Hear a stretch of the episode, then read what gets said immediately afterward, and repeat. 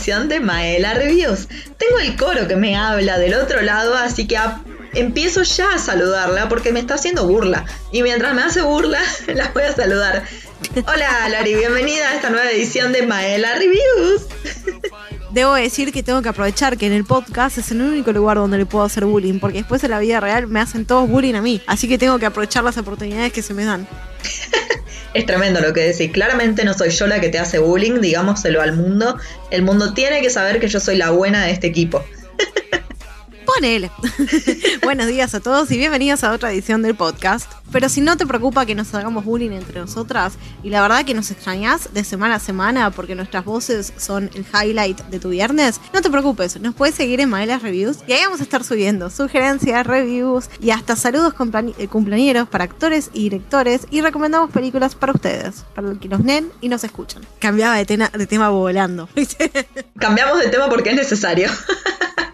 Porque la realidad es que por más que alguna de nosotras sea la que le hace bullying a la otra o no, eso no lo vas a saber hasta no conocernos o no vernos en persona. Lo que definitivamente te podemos asegurar es que ninguna de nosotras es tan mala como toda la gente que aparece en esta serie que te vamos a hablar hoy. Porque todos tienen un rasgo malvado que nosotros no tenemos bajo ningún concepto. Hoy te traemos una serie que viene a hablarte de los superhéroes en una época donde se habló mucho de superhéroes. Ahora nos quedamos con la resaca de los superhéroes, pero los superhéroes que estamos hablando en esta ocasión son mala gente, no son buena gente, no los queremos ni un poquito. Por eso hoy te vamos a hablar de la contraparte, te hablamos de The Voice.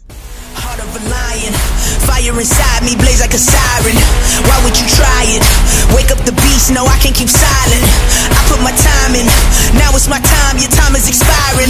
Blood, sweat, and tears, I conquered my fears, I'm ready to fly now. I am the pilot, I am so polished, usually modest, but when is the last time you seen it this stylish without a stylist, huh? It's been a long time, I've been on this road, I'm racking my mileage up. They don't get loud with us, cause they know we wild as fuck. Hoy en día los superhéroes es una franquicia, porque realmente es la franquicia de los superhéroes. Es como si fuera el McDonald's del cine, los superhéroes ahora. Cada uno quiere tener su propia, su propio local y su propia franquicia. Y eso es lo que pasa también con los servicios de streaming, que tienen que competir todo el tiempo con las grandes producciones de las pantallas gigantes e incluso grandes series de la pantalla chica. Pero el servicio de streaming no se quedó atrás, porque vio esta oportunidad y dentro de todo vio un hueco que nadie había tomado, porque todos estaban discutiendo entre las dos grandes compañías que son DC y Marvel, pero no estaban viendo a, los, a las otras compañías. Entonces, por ejemplo, Netflix, eh, junto con la compañía Dark Horse, presentó lo que vendría a ser The Umbrella Academy, que fue un éxito para ese servicio de streaming. Y por este lado, Amazon Prime no se quedó atrás y en la mitad de año del año pasado presentó esta serie, The Voice, que es escrita por Garnt Ennis y dibujada por Derek Robertson. La diferencia más grande entre todo lo que hicieron los estudios gigantes de las producciones hollywoodenses con lo que están haciendo ahora los servicios de streaming es que las temáticas de los cómics de los que están basados son mucho más oscuras y mucho más turbias que todo lo que llega a Hollywood. Y eso es algo que claramente necesitábamos. Necesitábamos alejarnos un poco del Superman superhéroe indestructible que nadie lo reconoce porque usa anteojos y está enamorado de Lois Lane y irnos a qué hubiera pasado si realmente estuviera un Superman. Porque tenemos que acordarnos que los humanos no somos todos 100% verdad. Así que imagínate que un Superman completamente humano, no kryptoniano, tampoco hubiera sido completamente bondad. Cierto es que esta serie escrita por Gareth Ennis es, tiene muchos condimentos propios del autor, ya que a él lo tenemos mucho más escuchado por la serie de cómics Preacher, que sabemos que todas sus obras él se caracteriza con una representación de extrema violencia y con muchísimo humor negro. Eso es lo que vamos a ver fielmente retratado en la historieta y con algunos cambios va a estar en su adaptación para el streaming de Prime Video. Cierto es que tampoco podés ser, o sí podés serlo, pero bueno, se elige que esta adaptación no sea tan violenta como lo son los cómics. Sin embargo, estamos hablando y comparando The Voice con The Umbrella Academy, créeme que esta es mucho más violenta, así como también tiene muchísimo más humor negro. Sí, no solo es mucho más violenta, sino que tocan temas totalmente distintos. O sea, en, esta serie en The Voice no vamos a ver en ningún momento tocar ese tema de familia o hermandad, así como vemos tan grande y tan importante dentro de la serie de Umbrella. Pero no hay que compararlas. Son dos series que son excelentes, a mi parecer. Voy a empezar a decir desde ahora. Y la verdad que las disfruté un montón las dos y no podía esperar para la segunda temporada de ninguna de las dos. Bueno, esta serie fue creada por Eric Kripke, quien también lo conocemos por haber creado Supernatural, serie que se termina este año y que lejos de poder alejarse de ese enorme proyecto que duró muchísimos años, bueno, Eric Kripke para la tercera temporada va a traer a alguien de Supernatural, eso te lo contamos después, es la última novedad que tenemos de esta serie. También te quiero contar que los productores ejecutivos del show son Seth Rogen y Evan Goldberg. Ellos dos son una dupla muy conocida en cuanto a producción de distintas obras. Han ganado premios, no puedes nombrar el uno sin el otro. Y qué sé yo, lo que más me gustó a mí de ellos particularmente es la película This is the End, este es el fin, que es una cosa bizarreada, onda James Franco, pero como no está hecha por James Franco, tiene una cosa mucho más terrenal que, es válida y no es grosera, que es lo que me pasa con James Franco. Pero bueno, eso es otro tema. Vos sabés que eh, en varias entrevistas se repitió que estaban todos sorprendidísimos de qué tan inmersos en el proyecto estaban ellos dos, tanto Seth Rogen como Evan Goldberg, porque no era el único proyecto que estaban haciendo en el momento de que se iba a estrenar la primera temporada. Mientras estaban haciendo The Voice, también estaban haciendo Good Boys. Bueno, porque entre tanta maldad y humor negro que tiene The Voice, tenían que hacer algo bueno. claro, Good Boys es una película, es una película de adolescentes, vendría a ser, y es una comedia, aventura, pero bueno, nada que ver con The Voice. Es como un giro de, de 180. Nada que ver. Aparte, el hecho de que ellos estuvieran muy metidos con esta historia tiene que ver porque este cómic se está queriendo adaptar desde hace más de 10 años, desde 2008, que tanto Columbia como Paramount estaban debatiéndose para hacer una película, no estaban hablando de serie en ese momento. Pero finalmente, 10 años después de todo esta, este tira y afloja entre los dos, ah, es Amazon el que, el que anuncia la serie y Seth Rogen iba a quedar como director y creador y por otras cosas que estaba haciendo en ese momento, otro tipo de producciones como la que mencionás, él y Evan Goldberg pasaron a ser los productores ejecutivos y dejaron eh, la creación de la serie a Eric Kripke. Que aparte, ¿por qué estamos hablando hoy de The Voice? Entre otras cosas, es porque hoy se estrena la segunda temporada y ya tenemos el anuncio para la tercera. Claro, y no es casualidad que antes te hayamos dicho que las series de streaming vienen funcionando de una manera increíble. Es decir, The Voice tiene un nivel de violencia y acción que no vemos en series de superhéroes. Y sí, no, no, nos queremos meter en contra de todas las series de DC que están en la tele porque mientras que son buenas, no tienen este mismo nivel de violencia y acción que se vio en The Voice. Aparte, ellos agarraron una idea que es cliché, porque la realidad de superhéroes es muy cliché. Y agarraron esa historia y pudieron crear algo nuevo y algo original y traído a este siglo y actual que no lo pudimos ver en ningún otro lado. Porque, aunque salió al mismo tiempo que The Umbrella Academy, The Umbrella Academy tiene esas cositas de viajes en el tiempo, más ciencia ficción, más estética de los 50, que esta no tiene. Acá es todo siglo XXI, 2019. Y se nota. Cierto es que la serie, como te decíamos, está basada en los cómics. Eh, este cómic empezó siendo publicado en 2006 por Wildstorm, que es una editorial paralela de DC. Es como lo que no tiene ganas de ponerle sellito de C, se lo pone Wildstorm en este caso. El tema es que los cómics fueron cancelados tras el sexto número porque representaban extrema violencia. Entonces ahí pasó a la editorial Dynamite. Los personajes que presentan están basados en la Liga de la Justicia, lo vamos a ver constantemente, los paralelismos son muy notorios, no los quieren disimular para nada y está perfecto termina siendo como una especie de sátira humor negro o qué sería si los superhéroes de DC no son tan buenos como los pinta DC, ni tan perfectos como ellos lo pintan. Así que tenemos algunas diferencias entre el cómic y la serie que te queremos contar brevemente para que sepas por qué lo de la serie es una adaptación y no realmente una copia fiel del cómic. Bueno, Translúcido, por un lado, es una creación original de la serie, no existe en los cómics. Su personaje original estaría reemplazando a Jack de Júpiter, que está basado en el detective marciano de la Liga de la Justicia, que ni sabía que existía el detective marciano. no, yo tampoco, pero bueno, aparentemente sí. Igual yo sé que la Liga de la Justicia no es la que se representa en el cine nada más, así que sí, me imaginé que había más personajes. Bueno, como te decía Larry, Traslúcido no existe, entonces es imposible que Huey lo mate. Al primer superhéroe que mata a Huey en los cómics es a Blarney Cock. Este es un superhéroe que no es parte de los siete, que los siete es este grupo más ligado con la Liga de la Justicia, el más importante de la corporación Boat, que te vamos a hablar en un rato. Entonces, Blarney Cock no es parte de los siete Quiero avisar desde ya que este podcast no es apto para todo público, porque de verdad te lo digo. Este, este superhéroe Blarney Cock es un aficionado a las orgías y a tener un hámster en el culo. No tengo nada más para decir. Igual no te preocupes, ningún fanático de South Park, que seguro los mismos fanáticos de South Park serían fanáticos de la serie, se va a sorprender de eso. No te preocupes. Pero, por otro lado, en la serie, en el universo que se crea en Amazon Prime, existe una droga que se llama el compuesto B. Pero, y es un gran pero, en los cómics no existe el compuesto B como una droga así. Como una droga como esteroides, así lo, lo presenta la serie. Claro, la serie lo presenta como una especie de esteroide mezclado con nicotina, mezclado con un poco de todo, pero en los cómics no es una sustancia que da superpoderes. En los cómics es simplemente una sustancia, no droga. no te dicen en ningún momento que es como, no la comparan en ningún momento con una droga fuerte como hacen en la serie. Y hay un momento del cómic que The Boys, que es el grupo de los humanos que no tienen superpoderes, tienen que usarla para poder luchar contra los superhéroes casi de igual a igual. Aparte, tenemos una mascota en The Boys que no vemos todavía en la serie, pero que ya vimos en el tráiler de la segunda temporada. Su nombre es Terror. y es un bulldog que pertenece a Billy Butcher, el líder de The Voice. Y el poder, porque tiene un poder este perro bulldog, es copular cualquier cosa, cualquier cosa, ante la orden de su dueño. Estoy monotemática aparentemente.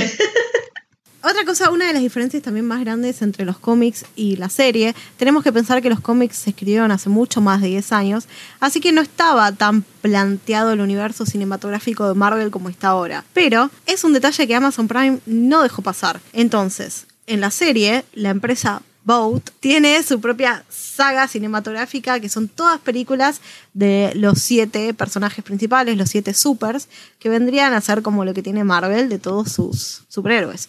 Pero en los cómics, la empresa tiene una editorial de cómics, en donde cuentan los actos heroicos y todo lo que representaría a los siete héroes que forman parte de los siete.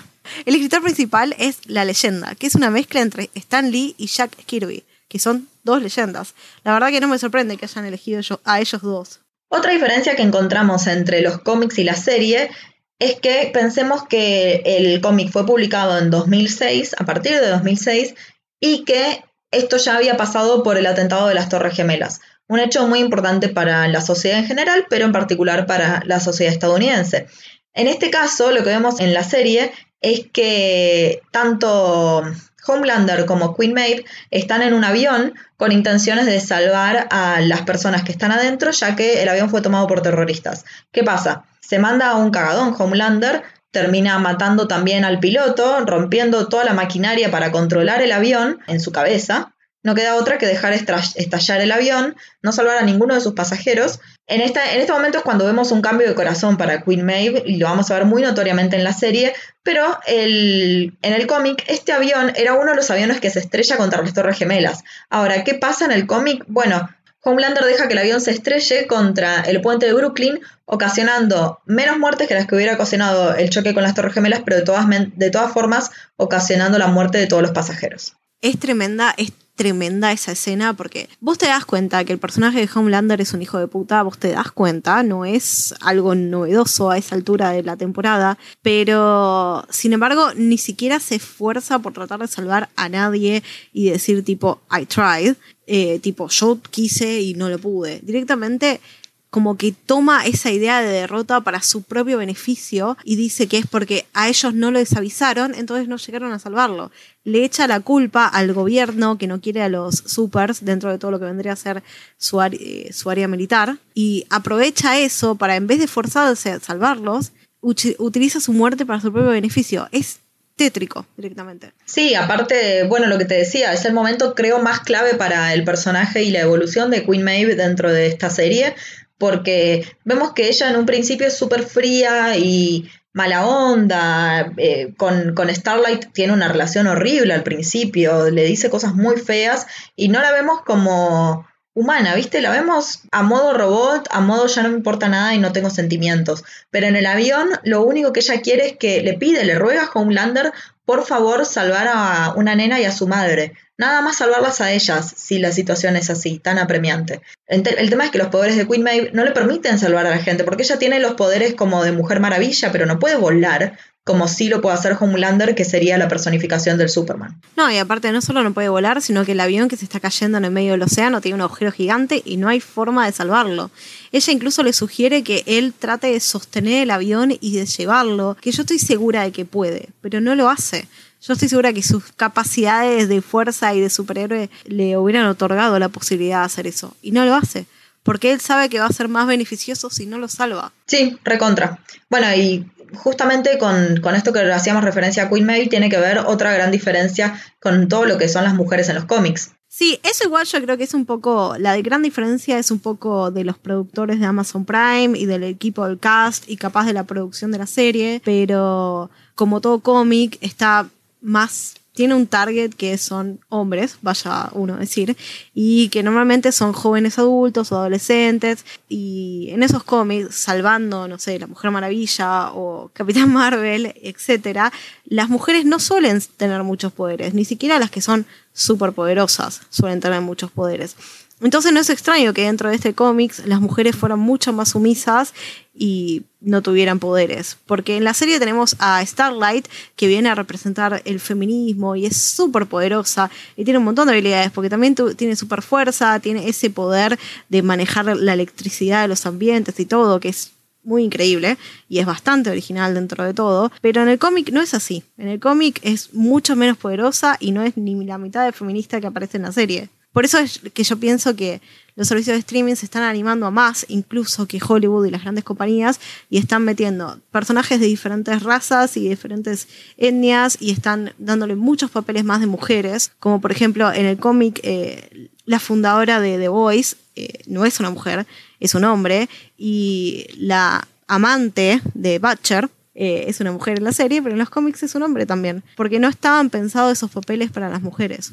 La parte de la CIA no, no es un hombre, sino que está, la mina está en la CIA también, pero en el cómic es la amante de Butcher. En la serie no, en la serie está en la CIA nada más. De la mano de la historia de Butcher es una de las historias principales que vamos a tener dentro de esta primera temporada, es la de la venganza que lleva Billy Butcher contra Homelander. Ahora, en el cómic es bastante distinta porque lo que nos cuentan en el cómic es que Homelander violó a la mujer de Butcher, que ella queda embarazada de un superfeto que mata a la madre con su visión láser y Butcher mata al bebé aplastándolo con un velador. Una de las últimas diferencias del cómics y de la serie que nos gustaría eh, recalcar es que cuando hicieron los cómics, los, el dibujante y el escritor eran fanáticos de Simon Pegg, entonces Huey tiene la cara de Simon Pegg, porque era tipo su ideal Huey en esos momentos. Pero, como la serie se hizo ahora, en el 2019, claramente Simon Pegg no tenía la edad que tenía Huey en los cómics. Entonces,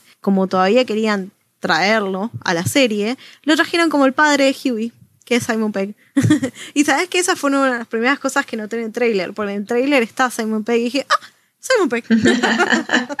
Como que eso fue beneficioso para que yo terminara viendo la serie. Yo no vi el trailer de la primera temporada y ahora me arrepiento de haber visto el de la segunda, porque es el de la, que el de la primera temporada fue medio spoilero. En nada, la realidad es que lo que pasa y lo que da inicio a toda la a toda la trama es la muerte de la novia de Hughie, de Robin, y te lo mostraban en el tráiler, y yo ese tráiler no lo vi, entonces ahora me, arrepiento un poco de haber visto el segundo porque no quiero que me hayan dicho algo que iba a ser repiola ver en pantalla y sin, sin spoilearlo.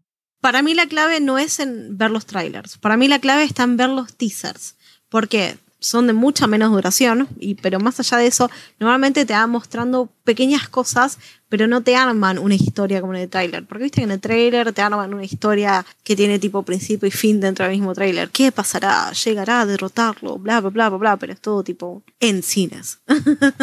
y eso en el teaser no pasa. Es verdad. Y bueno, si te estás preguntando qué es lo que pasa en esta primera temporada, si no la viste o de repente como hoy se está estrenando la segunda, decís, quiero un resumen ya de lo que fue la primera temporada, aquí estamos nosotros para servirte. Así que breve resumen de la primera temporada en el que nos van a presentar un mundo donde las personas con superpoderes existen y son moneda corriente. Más de 200 de estas personas superpoderosas son representadas, representadas por la corporación Vote, quienes les asignan puestos de trabajo en distintas locaciones y hasta le dan toda una serie de adaptaciones de su historia en Hollywood. Claro, además la empresa tiene un grupo selecto de superhéroes conocidos como los Siete, que eran estos que te contábamos antes, que eran similares a la Liga de Justicia, que son mundialmente famosos y, bueno, adorados, como pasaría tipo... Como pasa ahora con el mundo de Marvel, que si te llegas a cruzar con Robert Downey Jr., te tiras encima el grito de Iron Man. Bueno, exactamente lo mismo, pero en este universo serían esos siete. Sin embargo, estos siete no son lo que parecen ser o lo que el mundo del cine nos está trayendo. Están rodeados de corrupción y de abuso y un montón de cosas malas que tipo nos dejaron bastante choqueadas, a decir verdad. Sí, y cansados de todo este abuso de poder que tienen los siete, pero de la corporación en sí también, un grupo de simplemente humanos, con ningún tipo de superpoder que los caracterice, a pesar de que podemos teorizar sobre algunas cosas, Solamente humanos que quieren vengar y combatir esta situación se van a llamar The Boys, surgen entonces cansados de toda esta situación y aparte los vamos a ver que representan un poco este vengador que va por las sombras, ¿no? También de DC. Mm, sí, es verdad.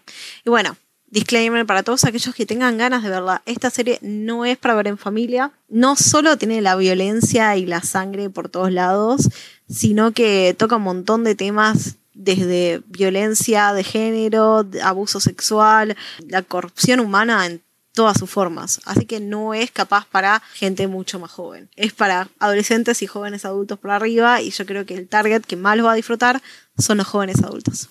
Y ahora te vamos a traer un poco los personajes que conforman esta serie y te vamos a hablar de los que nos parece que son los que se llevaron el protagonismo en esta primera temporada, arrancando por el grupo de los Super, que como te decíamos son la parodia de la Liga de la Justicia. Vamos a tener a los siete más importantes de esta corporación. A la primera que vamos a conocer es a Starlight, que va a ser la nuevita del grupo. También tenemos a Homelander, que Homelander es quien cumple el rol del Superman malvado. Queen Maeve es, como te decíamos, también Mujer Maravilla. A-Train va a ser una especie de Flash, pero lo más alejado que conozcas de Barry Allen, porque yo debo decir que lo quiero mucho a Barry y este A-Train es todo lo que no sería Barry. También tenemos a Deep, que es una clara sátira, broma y todo de Aquaman, cuando pobre Aquaman ya de por sí lo burlaban y lo han burlado demasiado, pero ahora animate a burlarte de Jason Momoa. También es parte de este equipo Black Noir y así como te decíamos, Translucent, personaje que no existe en los cómics y sí lo trajeron para esta serie. Pero de todos esos super no te vamos a contar de los siete porque hay cosas que no vale la pena y no te queremos llenar de detalles y aburrir antes de que empieces a ver la serie y les des realmente una oportunidad. Así que te vamos a contar de los más importantes. Te vamos a contar de Starlight, que es la nuevita, de Homelander, que es el Superman malo, y te vamos a, contar de el Aquaman bulleado, porque claramente este no es Jason Momoa, y a este sí le podemos hacer bullying. Una de las primeras cosas que podemos notar de los siete es que están tipo guiados, el líder vendría a ser Homelander que en castellano le pusieron Vengador. Este personaje que está protagonizado por Anthony Starr es como, además del líder, es el más fuerte de todos los superhéroes y se dice que es uno de los primeros. Recién en la segunda temporada nos vamos a enterar si realmente es uno de los primeros primeros o si es el primero, porque no lo sabemos todavía. Porque nos cuentan una cosa medio que es como creado bebé de probeta, así que no sabemos si realmente fue el primero antes de los demás, solo que bueno, tuvo que crecer antes de poder ser el verdadero que villano, el verdadero superhéroe, perdón, uy, spoiler, el verdadero superhéroe que vemos en el momento de la primera temporada. Pero sí, sí, es un personaje que desde el primer momento te da mala espina, que tiene un montón de issues que se pueden ver a, lo largo de la temporada, tanto con eh, la fundadora de Los Siete, que es Madeleine Stillwell, que acaba de ser madre y este Homelander tiene que competir por su atención con el bebé, es tremendo eso. Y nada, además de que quiere que todo siga su camino y que nadie se descarrile, entonces los tiene a los otros siete medio cagando y bueno, nada, es un líder con cara de orto. Pero sonriendo para las cámaras. Aunque apenas se da vuelta y desaparece de las cámaras, esa sonrisa se transforma en una mueca horrible. el siguiente personaje que te queremos comentar es el de Starlight, que en castellano la tenemos como estrella y está representada por Moriarty. Sí, ese apellido es el del malo de Sherlock. Nada, solo quiero decir eso porque me re llamó la atención. Pero bueno, con el personaje de Starlight vamos a conocer a la corporación Boat, esta corporación maligna y que engloba a los superhéroes de Estados Unidos. Ella es la nueva integrante de los siete y vamos a ver que se convierte en la nueva integrante de los siete tras pasar una serie de entrevistas. O sea, realmente ella estaba aplicando un puesto de trabajo. Y en estas entrevistas que nosotros vamos a ver algunas partes de eso, vamos a conocer su personalidad que es súper ingenua. Realmente cuando está hablando en las entrevistas pareciera que está queriendo recibir el premio de Miss Universo, porque tiene el mismo discurso que vemos en la película Mi Simpatía, por ejemplo.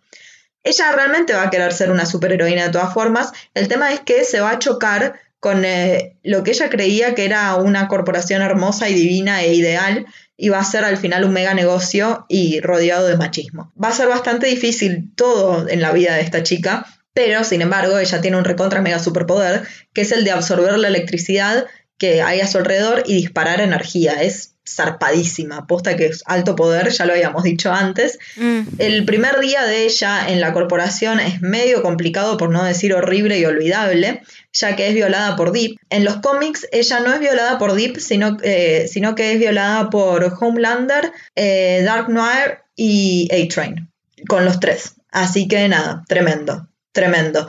Se asemeja mucho a esta situación de, yo soy el poderoso y si vos querés pertenecer acá, eh, vas a tener que hacer esto por mí. Y eso es realmente lo que, lo que le comunica a Deep. Después nos vamos a enterar que Deep las pelotas, que es poderoso en el grupo, que es el más boludeado, que es el que menos realmente importancia tiene dentro de estos siete. Y aparte, ella después de toda esta situación horrible va al baño a descargarse, a llorar, a, angustiadísima, y vemos que Queen Maeve la ve, desecha, físicamente desecha también, no solo emocionalmente, y muestra cero empatía por ella. Le dice como, al menos lavate la cara y salí bien. Eh, lo cual nos deja ver distintas cosas, que puede ser que Queen Maeve haya tenido que pasar por esto, o que realmente Queen Maeve es un ser humano del demonio y nada, mala gente, chao.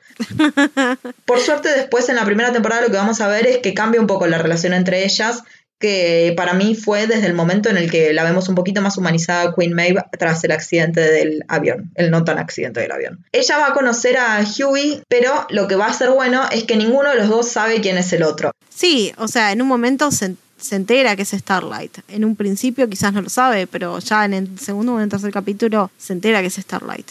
Sí, sí, sí. Al, principio digo, cuando se, se, conocen en este banco del parque, en el que ella se siente muy golpeada tras su situación en, la corporación y otras cosas que le fueron pasando en el medio, todo, toda esta cosa multicorporacional que le, que le tocó vivir, que no le gustó y que eh, se va a descargar a la plaza y termina hablando ahí con Hughie. Lo que después nos enteramos es que el padre la abandona de chica y que ella fue educada por su madre y tanto ella como nosotros nos vamos a enterar que el real sueño de que ella sea parte de los siete no es de ella, porque ella va y arranca diciendo mi sueño es ser parte de los siete, bla, bla, bla. No, es realmente el sueño de la madre y tiene mucho que ver, me parece, con un paralelismo claro con eh, los concursos de belleza de las chicas, los típicos concursos de belleza en Estados Unidos. Bueno, misma situación, es el sueño de la madre y no tanto de la hija, tal vez. Después también se va a enterar que de chiquita, de bebé, a ella le inyectaron el compuesto B para que tuviera superpoderes. Y esta va a ser una de las grandes tramas de esta primera temporada. Claro, una de las grandes tramas y una de las grandes sorpresas, porque también nos plantea la idea de si realmente nacen siendo super o si los hacen supers. O sea, ¿habrá algún superhéroe original que haya nacido siendo super o fueron todos hechos?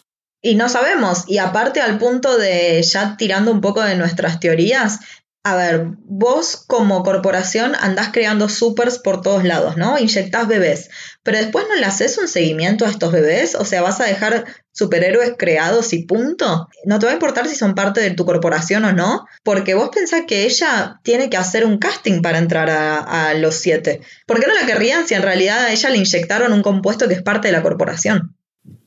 Sí, pero si planteas la idea de que todos los superhéroes están hechos, no solo sería ella la que necesitaría un seguimiento, sino todos. Y si tenés más de 200, porque solo tienen 200 que ya trabajan con la compañía, hay un montón que no trabajan.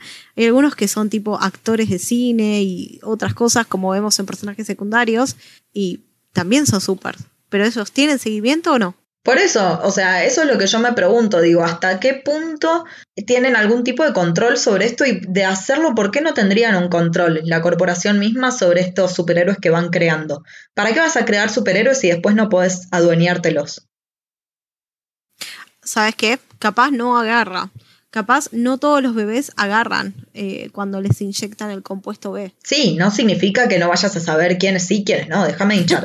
Porque aparte no lo hacen a, espaldas de los padres, lo hacen pagándole a la madre, digo, la madre termina aceptando que ella lo hizo y que lo hizo por ellas, porque quería cuidarse y qué sé yo, y al final después nos enteramos que en realidad el padre las abandona porque no estaba de acuerdo con este tratamiento. Y bueno, como dijimos antes, en toda serie tiene que haber un personaje al que le hacen bullying, y en este caso no es otro que The Deep, que es una copia no barata, porque no quiero decir que es una copia barata de Aquaman, pero sí que es una copia de Aquaman que está protagonizado por Chase Crawford, quien quizás recuerden por su papel de Nate en Gossip Girls, aunque él se niega a reconocer que estuvo en esa serie, y cada vez que le preguntan, esquiva el tema y dicen, ¿vieron qué bueno que está mi personaje en The Deep? Pero eh, esta versión de Aquaman es totalmente ridícula. Al principio pensamos que es un personaje que va a ser nada, un forro y nos cae mal desde el primer capítulo y después tiene todo un arco de redención que nada, terminamos sintiendo lástima por él y diciendo, ay, pero pobrecito. Sabes que no, yo en, ningún momento llego a sentir pena por él y creo que todavía no llegó al momento de redención que para mí sí vamos a ver en la segunda temporada. Pero ni en pedo, no siento nada de lástima por él, ¿eh? Sí, sí, sí, capaz, pero es verdad que inicia todo un arco. Porque aparte tiene un montón, está bien, es un, yo diría que es su problema de ser un, un hombre con mucha testosterona, lo que realizan o lo que sucede en el primer capítulo, pero después lo vemos con un montón de sentimientos. tipo, amante de los animales acuáticos, está conversando cada tanto y trata de salvarlos, trata de ayudarlos cada vez que puede. Y aunque está medio subestimado dentro de los siete, porque medio que le admiten que solo lo tienen para tener toda la quote de superhéroes, necesitaban uno que trabaje en el agua, claramente es uno de los más importantes dentro de todo, es uno de los, de los que más películas hace, de los que más comerciales hace, trabaja con todos los mundos marinos de Estados Unidos y hace todas comerciales para ellos. Y bueno, nada, tiene sus momentos, yo no, no creo que sea momento de defenderlo en el podcast, pero a mí me gusta su personaje, me gusta tipo la evolución de a poco que va teniendo la trama, porque en un momento, cuando Starlight sale a contar todo lo que pasó con The Deep, medio que en la corporación le dicen, te vamos a mandar lejos, así no tenemos que hacernos cargo de lo que hiciste ahora y después algún día lo solucionaremos. Y lo mandan a la, medio la nada. Entonces nada, yo siento un poco de pena por él. Pero bueno, basta de los superhéroes y vamos a hablar con los verdaderos protagonistas de la serie. Porque la serie está titulada The Voice y tipo, es por algo que la serie está titulada The Voice. No está hablando precisamente de los superhéroes. Está hablando del equipo humano que se va a encargar un poco de controlar a estos superhéroes. Son liderados por Billy Butcher y dentro del equipo de The Voice podemos encontrar a Huey, que vendría a ser una especie de protagonista para todo esto. Es el con el que más empatizamos durante la serie. Frenchy, que es francés. Mother's Milk, que es un nombre de verdad, que quiere decir leche de madre que es un amigo o ex amigo de Billy Butcher, y Kimiko, que es uno de esos experimentos, entre muchas comillas, que eh, salió mal y la tenían medio como secuestrada y no sé, es muy rara su historia. la verdad es que tienen que sentarse y mirarla. Pero es parte de Voice y los ayuda va a aparecer un montón más durante la segunda temporada, porque va, va, participar más como es su rol verdadero en el cómic. Que en realidad en el cómic ellos se conocían todos, no se va juntando la banda. El único nuevo es Huey, pero el resto se, se conocían desde antes, incluyendo a Kimiko. Sí, y Kimiko también es la única mujer de The Voice. Y así como dice Larry, sí, algunos de ellos sí se conocían de antes, porque The Voice no surge en esta serie, sino que es un grupo que se revuelve a juntar tras este evento que le ocurre a la novia de Hughie Entonces Billy Butcher, como sigue con ganas de vengarse de Homelander, los vuelve a juntar a Frenchy y a Mother's Milk. Y ahí es cuando después encuentran a Kimiko, que ella había tenido una historia de que ella es asiática y estaban en una guerra pero ella es secuestrada y cuando la secuestran la traen a Estados Unidos y le empiezan a inyectar el compuesto B. Entonces ahí la crean como una superheroína en este caso, o una persona con superpoderes. No, no quiero decir superheroínas y superhéroes porque me parece que no hay mucho de eso dando vueltas por acá. Cierto es que el nuevo es Hughie, pero tanto Billy Butcher como Frenchy como Mother's Milk ya eran parte de The Voice antiguamente cuando lo creó por primera vez Mallory. Mallory es una mujer que vamos a conocer sobre el final de la temporada que terminó desintegrando The Voice porque enfrentarse a la corporación Boat llevó a que maten a sus nietos. Entonces ella se aleja de esta situación. Por eso después vamos a ver entre cruces entre Frenchy y Mother's Milk, porque ya se conocen de antes y no le gusta a uno la forma de trabajar del otro. Claro, pero igual el líder que vendría a ser de The Voice es Billy Butcher, que está interpretado por Carl Urban, que quizás no les suene el nombre, pero les va a sonar que es Eomer del Señor de los Anillos, todo sorprendidísimo porque está rubio en las películas del Señor de los Anillos, así que está irreconocible.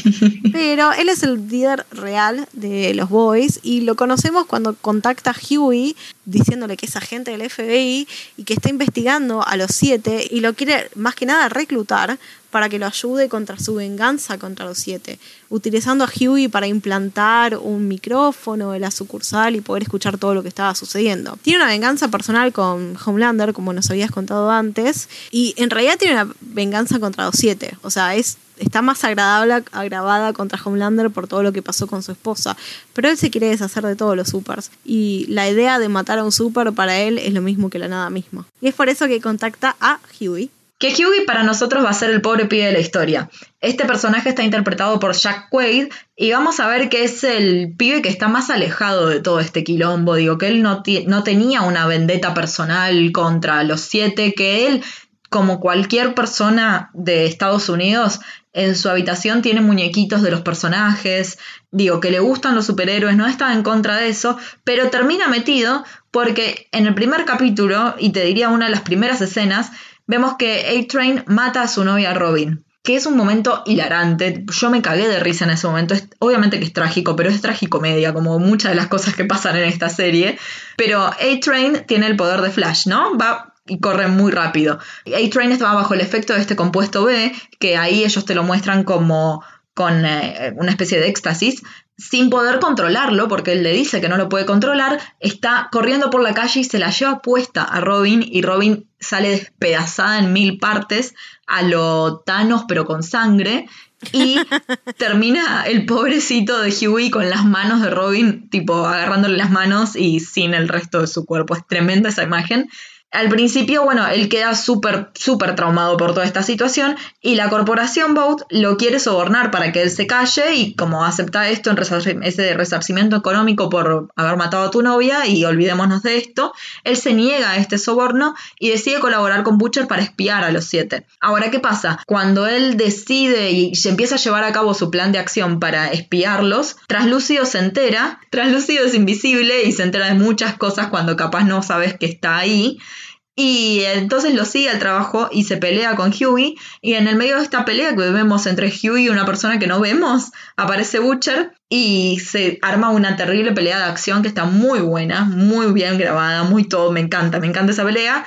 Lo que pasa como resultado es que lo dejan inconsciente en traslúcido y es Huey el que termina matándolo vamos a ver que él constantemente está queriendo, sobre todo al principio, darse de baja de Voice. Él no quiere pertenecer a esto, él no quiere matar gente, él no se ve en ese lugar.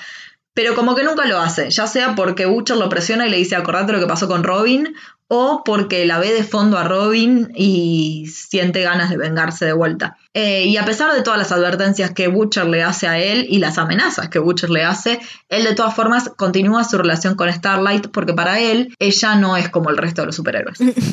Me gusta que incluso en esta serie que trata de desafiar todos los clichés, incluyeron el cliché de ella no es igual a otro. Es una serie que, que tiene muchas ganas de salir de muchos clichés, pero hay cosas que no me terminaron de cerrar de la serie o sea, me gusta y tiene como todos los condimentos que tiene que tener una serie para que a mí me guste. Tiene humor negro, tiene sangre estilo Tarantino. Digo, tiene un montón de cosas que concuerdan con mis gustos personales. Tipo, te habla de los superhéroes, pero te habla del lado humano también de todo esto. Me encanta todo eso. No me disgustan las actuaciones ni nada de eso. Pero yo tengo un tema con el cómo fueron contando ciertas historias que no me termina de cerrar. Finalmente tenemos como varias historias que son importantes y que yo creo que capaz algunas se van a desarrollar más en la segunda temporada y que creo que esa es como la gran diferencia con, bueno, mencionábamos a The Umbrella Academy. The Umbrella Academy tomó la primera temporada para presentarte a los personajes. Ellos medio que te los presentan en el medio de toda la acción pero yo creo que las presentaciones son medio raras, entonces no me gusta lo que hizo Umbrella Academy tampoco, de tomarte toda una temporada para presentar personajes, pero tampoco me gusta que los vayamos conociendo medio que así nomás y que la historia de Kimiko, por ejemplo, no quede tan importante como debería ser. Entonces, me parece que cierto es que empieza hablando de la situación de venganza de Hughie por la muerte de Robin y termina hablando de la situación de venganza de Butcher por la violación de su mujer y que después desaparece y que la familia de ella la considera muerta. Entiendo que va por esas líneas argumentales, pero me parece que lo de el compuesto de la creación de superhéroes y de superterroristas el hecho de que Homelander empieza a cargarse vidas inocentes a lo loco, el desarrollo de Deep, digo, y el desarrollo también de A-Train y todo este esconder que uso esteroides para ser realmente el más rápido, no sé, me parece que hay un montón de cosas como que se contaron medio raro y no me termina de convencer. Sí, puede ser. Igual imagínate que la estaban planteando como para una película. Imagínate todo lo que pasó en esta temporada reducida a una película de quizás dos horas y media, tres horas, tres horas y media como mucho, porque el cine no se está animando a, a más ahora. Nada, siempre van a quedar cosas afuera y siempre van a quedar preguntas sin solución o preguntas sin contestar. Nosotros estamos recontra recostumbradas porque venimos de ver una serie de eventos desafortunados siempre de Academy.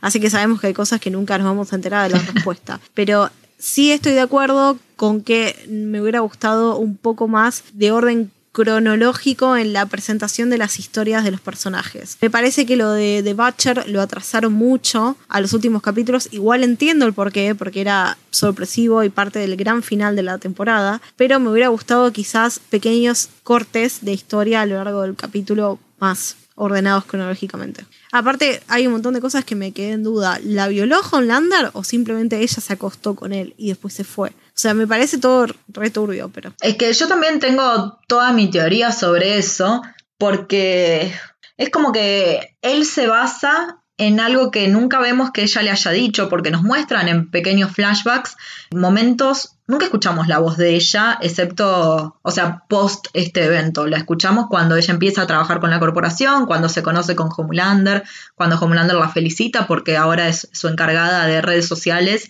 y las maneja re bien y qué sé yo, y chamullo va, chamullo viene, pero como que después de la, violación o la supuesta violación no la, no la escuchamos a ella. Y sí escuchamos a Billy preguntándole y diciéndole, Beca, lo que sea que haya pasado me lo tenés que contar. Y ella nunca le dice, me violaron. Tampoco le dice, me acosté. Digo, nunca le dice nada. Y lo que él tiene es un video. Cierto es que el video lo que muestra es que ella y Homelander entran a una oficina que no tiene cámaras y sale tres horas después y medio que vistiéndose casi, o sea, poniéndose los zapatos y qué sé yo. O sea, claramente mostrándote que la tipa había tenido sexo con Homelander. Ahora, ¿eso fue consentido o no consentido?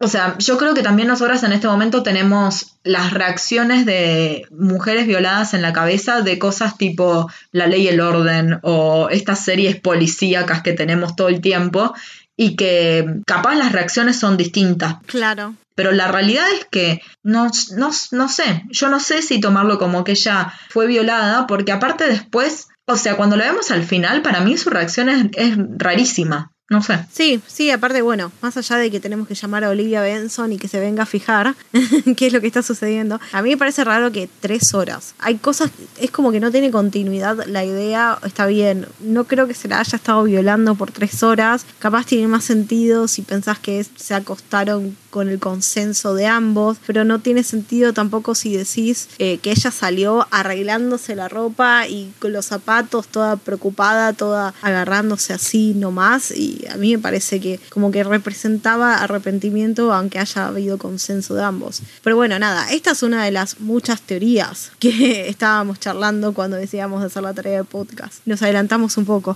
Pero una de las cosas que me encanta la, la posibilidad, la probabilidad de que suceda, es que en realidad Huey no sea un humano normal y regular. Que también sea un super. Porque a lo largo de la primera temporada te van mostrando pequeñas cositas que te indican como que en cualquier momento va a desarrollar su poder y va a hacer explotar algo y no sucede.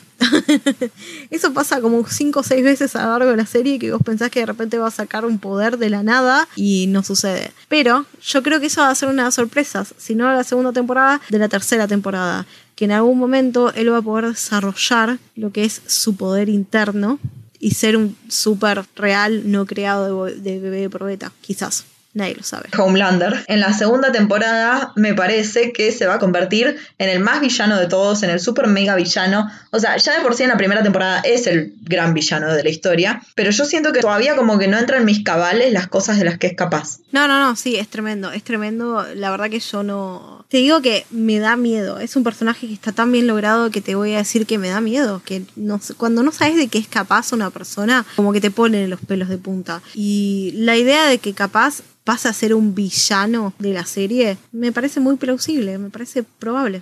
Yo tengo otra teoría relacionada con Homelander para comentarte que en realidad pasan los cómics, entonces no sé si agarrar por este lado, porque decíamos que el personaje de Black Noir casi no tiene demasiado en la primera temporada, no sabemos casi nada de él, lo vemos tocar el piano y es todo lo que nos vamos a acordar, me parece, y que aparte es el único al que Homelander no critica, ¿no? A todos los demás Homelander los tiene recortitos y a él pareciera que no hace falta. En los cómics, Black Noir es igual en cuanto a poderes a Homelander, pero es el superhéroe que está ahí como para controlar a Homelander, para vigilarlo, para estarle siempre encima. Y no sé si va a pasar eso, me intriga un poco. Sí, acuérdate de Homelander que es el que está con el cameo de Seth Rogen, que ellos hacen una película juntos, Black Noir y eh, Seth Rogen, es su momento, y también en otro momento está tomando el té como en una tradición asiática. No, no quiero herir ningún sentimiento porque no sé a qué parte de Asia corresponde, pero sí, no, la verdad que no sabemos nada y es muy intrigante porque si en realidad llegara a ser el Batman de esta Liga de la Justicia, tendría que tener un papel quizás más líder. Sí, aunque nunca se sabe bien quién es el líder entre Superman y Batman en la Liga de la Justicia. No, bueno, ese es el gran resentimiento de Batman, claramente. Pero tampoco sabemos de sus poderes, ¿no? Entonces es como, no sé, me genera mucha intriga. Eh, lo que me gustó un montón fue la pelea, la escena de acción que vimos entre él y Kimiko, me pareció fantástica, en donde vimos los poderes de Wolverine, de Kimiko, ¿no? Tipo, la recagó matando y se la banca todas. Ah, me encantó.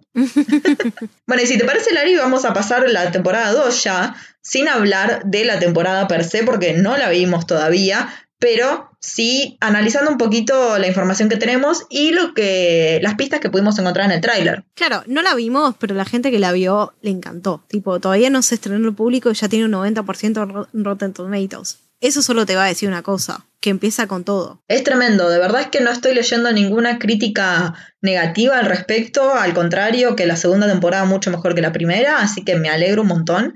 Prime Video lo que va a hacer es estrenar hoy tres capítulos que ya los podés ver en tu cuenta y después va a empezar a sacar uno por semana hasta que va a completar toda la segunda temporada el 9 de octubre. Por lo pronto, eso es lo que tenemos para contarte de lo que van a ser los estrenos. Y asimismo vimos el tráiler. No sé si vos también lo viste, Lari. Yo el tráiler no lo vi, vi solo el teaser y me estoy reservando. Yo vi el tráiler, así que yo te voy a contar las pistas que tenemos, en las que vamos a ver que aparece un perro, que calculamos que es el perro bulldog de Butcher, porque lo vemos aparecer junto a The Voice, así que esperamos que sea ese perro y vamos a ver si copula todo lo que tiene enfrente.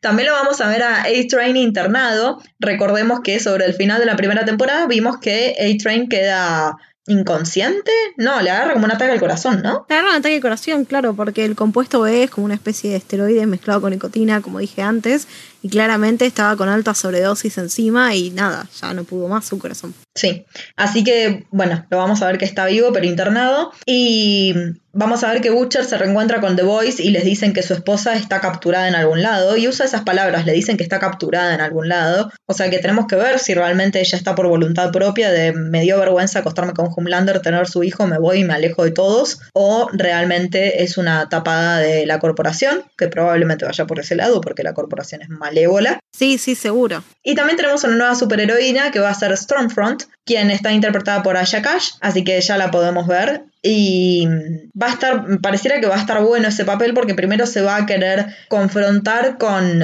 el ideal de superhéroe de Homelander y después aparentemente va a pasar a ser la mano derecha de Homelander, así que vamos a ver cómo se evoluciona todo esto. Y vamos a ver que Starlight va a ser parte de The Voice con su atuendo de Annie de chica normal. Así que la vamos a ver jugando a dos puntas. Quizás, quizás la vemos jugando a dos puntas, quizás no, quizás no está más en los Seven de los siete. Aparece con los Seven en el tráiler. Sí, pero capaz es, no, no está jugando a dos puntas, sino que está siendo espía para alguna de las dos puntas. Ah, sí, obvio, eso puede ser. Igual, tipo, esa no es la única novedad que nos va a traer, sino que al toque que se confirmó la temporada 2, no, al toque que se confirmó la fecha de estreno de la segunda temporada, salieron anunciadas la, la tercera temporada que ya está aprobada para preproducción, que todavía no se estrenó la segunda y la tercera temporada ya está aprobada, ya está aprobada y no solo eso, sino que está confirmadísimo Jensen Ackles, quien es conocido por Dean en Supernatural, como Soldier Boy, el primer, entre muchas comillas, superhéroe de los cómics. O sea que, tipo, súper confirmadísimo y tenemos cómics para rato para interpretar la serie, para contar sus historias en la serie. Así que no, no creo que la tercera temporada será la última, pero bueno, vamos a ver cómo le va a esta segunda temporada y qué nos depara de la tercera. Fue muy divertido cómo Jensen anunció que iba a estar en The Voice porque lo hizo a través de su cuenta de redes sociales y agarró el, el cómic de The Voice y lo miró y dijo como, sí, podría hacer esto cuando termine con Supernatural. Va a ser su personaje, es uno que está basado en Capitán América, porque es un personaje que peleó en la Segunda Guerra Mundial, que fue súper importante para eso y que después fue adorado por Estados Unidos por décadas. Así que claramente es una copia de Capitán América. Sí, y qué raro, nos fuimos un poco de DC y entramos un poco a Marvel, al copiarnos de Capitán América. Pero vos sabés que un dato curioso de Jensen Ackles, que quizás no tiene nada que ver con la serie, pero bueno, cuando él hace dos o tres años dijo que cuando termine Supernatural se termina, porque solo dijo que solo volvería a trabajar con Eric Kripke, quien es el creador de esta serie. O sea que no es casualidad. No, para nada. Eric mismo salió a decir que él toda su vida deseó poder darle un trabajo pago a Jensen. Así que evidentemente hay una relación muy querible ahí y bueno, vamos a ver cómo funciona, que seguramente sea más que bien en la tercera temporada. Estuvimos hablando recién de cómo este personaje, Soldier Boy, va a ser como Capitán América, pero eso no sería la primera referencia a un personaje de Marvel que quizás debería ser parte de este universo. En una de las muchas entrevistas que le hicieron al cast, la actriz de Starlight le preguntaron cuál sería el personaje que vería que se llevaría mejor con este multiuniverso de The Voice y dijo Hulk. Así que, ¿quién dice? Capaz para una temporada atrás le podríamos pegar un llamadito a Mark Ruffalo y decirle que lo estamos esperando. Todos sabemos que si es por Mark Ruffalo te dice que sí, porque... Es tremendo. Cuánto amor que le tenemos a Mark. porque es un tipo fantástico. Yo creo que es un tipo que te dice que sí para divertirse, porque le encanta ser Hulk. Le encanta, le encanta, le encanta. Yo quiero que la gente que nos está escuchando sepa que yo trato de nombrar a Mark Ruffalo en todos nuestros podcasts, porque es el santo patrón del podcast, y Eli medita, medita y lo oculta de ustedes. Sí, pasa que en general cuando lo nombra no tiene que ver con lo que estamos hablando. Es como que de repente dice, Mark Ruffalo. Entonces, nada, eso lo edito. ¿Para qué lo vamos a dejar? En este caso se queda porque es información que tiene que ver con la serie. Ahora, disclaimer, esa información se la pasé yo porque si no ella no sabía cómo meterlo a Mark Ruffalo en este podcast. Siempre iba a encontrar. Podría gritar en el medio del podcast, Mark Ruffalo. Y listo. bueno, y de esta forma, al grito de Mark Ruffalo, nos vamos a empezar a retirar de este episodio del día de hoy. Vamos a empezar a saludar a, nuestros bellos oyentes, recordarles que estamos en la plataforma que nos, estés escuchando y que nuestro podcast lo podés seguir, le podés dar al botón seguir y a partir de ahí nos vas a poder tener todos los viernes entre tu lista de mira lo que hay de nuevo hoy o mira los podcasts que tienen un nuevo episodio del día de hoy. Así que ahí puede estar Maela Reviews. Si no, también, ¿dónde estamos, Lari? Si no, también nos puedes encontrar en Instagram, en Maela Reviews, donde vamos a estar subiendo algunas reviews durante la semana para que de viernes a viernes, viste, vos no te aburras y tipo te pongas triste porque no tenés podcast, pero tengas unas buenas recomendaciones para ver. Y de esta forma nos vamos con muy buenas vibras de lo que nos puede traer la segunda temporada de The Voice, ansiosos porque llegue y con muchas expectativas de un montón de teorías que tenemos en la cabeza. Imagino que vos estás en la misma situación, Lari. Sí, muchas expectativas y la verdad no puedo parar de pensar de cómo podríamos hacer para traer a Mark Ruffalo en nuestro universo. Así que hoy voy a dormir y después les voy a mandar mañana una carta a Amazon Prime y les voy a sugerir que se pongan las pilas con el cast de la tercera. que ya se las pusieron un montón con Jensen, a quien queremos muchísimo. Y a vos también te quiero muchísimo, Lari. No vamos a decir que no. Depende, cuando estés editando esto te vas a arrepentir. Fue un capítulo muy difícil, muy difícil de grabar, así que bueno, vamos a ver cómo me trata la edición. Así que con todo esto, Lari, nos despedimos de nuestro querido público. Nos despedimos y no se olviden, hoy se estrenan los primeros capítulos de la segunda temporada. Muy bien, a disfrutar. Chao, chao. Chao, chao.